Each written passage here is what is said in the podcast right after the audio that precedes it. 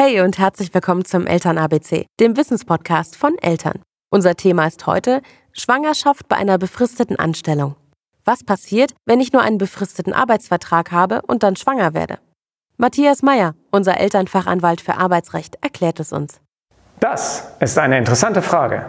Machen wir gemeinsam ein Gedankenspiel. Wann endet euer befristetes Arbeitsverhältnis, wenn ihr nicht schwanger seid? Naja, es endet, wenn entweder die Zeit abgelaufen ist bei einer Zeitbefristung oder wenn der Sachgrund erreicht wurde, der diesem befristeten Arbeitsverhältnis zugrunde liegt. Nächste Frage. Kann es einen Unterschied machen, wenn ich während des befristeten Arbeitsverhältnisses schwanger bin oder schwanger werde? Die Antwort lautet, nein, es macht leider keinen Unterschied. Aber nicht verzagen.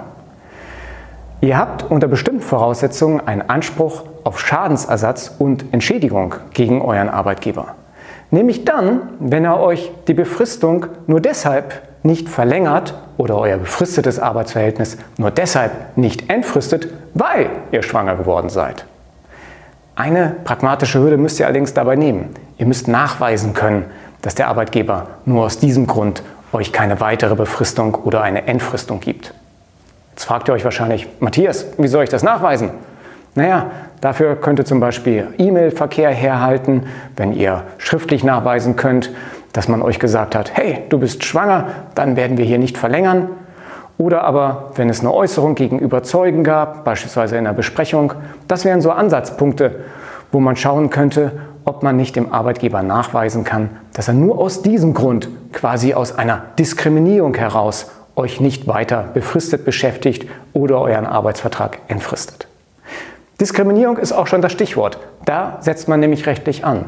Denn wenn euer Arbeitsvertrag, euer befristeter Arbeitsvertrag nur deshalb nicht verlängert oder entfristet wird, weil ihr als Frau schwanger seid, dann ist das eine Diskriminierung eurer Person und zwar wegen eures Geschlechts.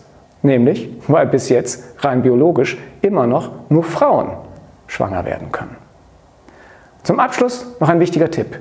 Egal ob befristetes oder unbefristetes Arbeitsverhältnis. Denkt bitte dran, eurem Arbeitgeber frühzeitig mitzuteilen, dass ihr schwanger seid. Nur so kommt ihr effektiv in den Genuss der Schutzrechte nach dem Mutterschutzgesetz. Das war der Eltern-ABC-Podcast. Diesmal zum Thema Schwangerschaft und befristete Arbeitsverträge. Hast du Fragen oder Anregungen? Dann schreib uns gerne eine E-Mail an podcast.eltern.de. Und wenn dir der Podcast gefallen hat, dann gib uns auf iTunes 5 Sterne und hinterlasse einen Kommentar. Wir freuen uns, von dir zu hören.